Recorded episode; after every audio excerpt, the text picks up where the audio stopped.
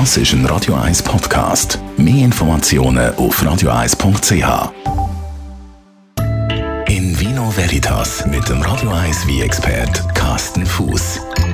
Carsten Fuß, wenn ich so als Weinbanause einmal in Mitte von Kenner sitzen irgendwo an einem Tisch, dann wird viel diskutiert und da fällt immer mal wieder der Begriff Tannin. Das vor allem natürlich, wenn man Rotwein trinkt. Erklär uns mal, was genau ist das Tannin? Also Tannin ist etwas, wo man eigentlich vor alle Dinge im Rotwein drin hat. Und Tannin oder man kann dem auch äh, Gerbstoff oder Gerbsäure sagen, das sind die Stoffe, die in der Trubeschale, also in der Beereschale drin sind, in der Kerne vor der, vor der Beere und in einem holzigen Bestandteil vor der, vor der, vor der Trube. Also die Stiele zum Beispiel, die Blätter, ähm, sind die Tannine vor alle Dinge drin. Und beim Wieswi ist das nie ein großes Thema, weil die Trube werdet ja nur ähm, äh, presst, der Saft, der läuft raus und wird direkt weiterverarbeitet. Dann hat der Saft einfach gar nicht die Gelegenheit und die zieht sich die Tannine aus der Trubeschale oder aus der Kerne oder was weiß ich, von wo zu holen. Deswegen haben Wieswi in der Regel kein Tannin oder nur ganz, ganz, ganz, ganz wenig.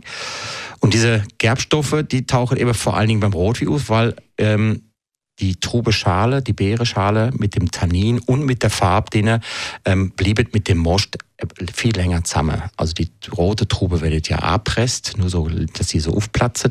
Und dann kommen die in einen sogenannten Gärbottich oder Maischetank. Und dann bliebet einfach die Trubeschale mit dem Most einfach Tage, Wochen lang zusammen liegen, gäret vor sich an.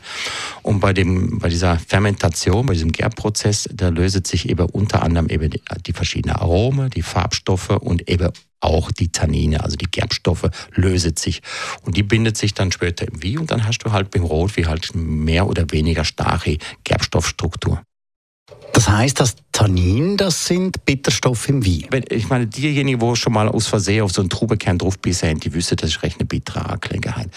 Ähm, das ist auch ähnlich wie, wenn zum Beispiel ein, durch einen Schwarztee ähm, einfach zu lang ziehen lassen und dann willst du ihn trotzdem trinken und dann merkst du, oh, das ist jetzt ja bitter geworden. Da hilft dann nur ein bisschen Zucker oder Milch noch drin.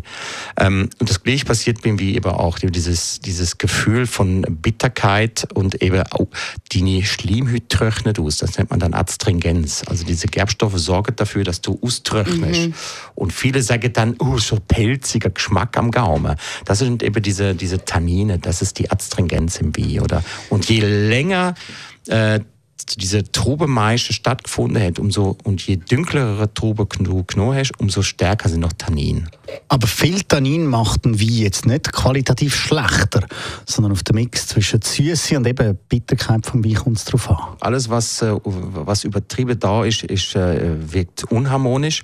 Also wenn du ein Wein hast, wo sehr viel Frucht und äh, Arome und Restsüße hast und Alkohol, der braucht als Gegenstück, als, als, als Balance, braucht er auch Glysyre und vor allem diese Tannine, Gerbstoffe.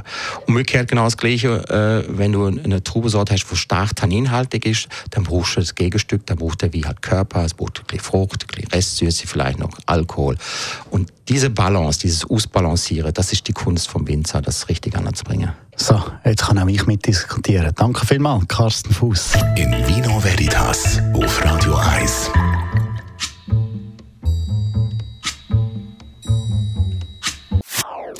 Das ist ein Radio 1 Podcast. Mehr Informationen auf radio1.ch.